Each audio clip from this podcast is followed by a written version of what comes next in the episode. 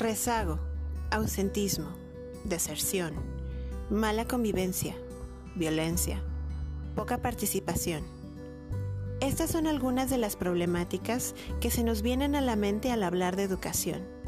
Pero ¿qué hay de las alternativas? En este podcast platicaremos de acciones concretas que podemos realizar con nuestros propios recursos para transformar la educación desde el proyecto de comunidades de aprendizaje, basado en actuaciones educativas de éxito y los principios del aprendizaje dialógico. Si a ti también te interesa generar alternativas, bienvenido al podcast de Comunidades de Aprendizaje Nuevo León, donde juntos podemos soñar y crear mejores futuros.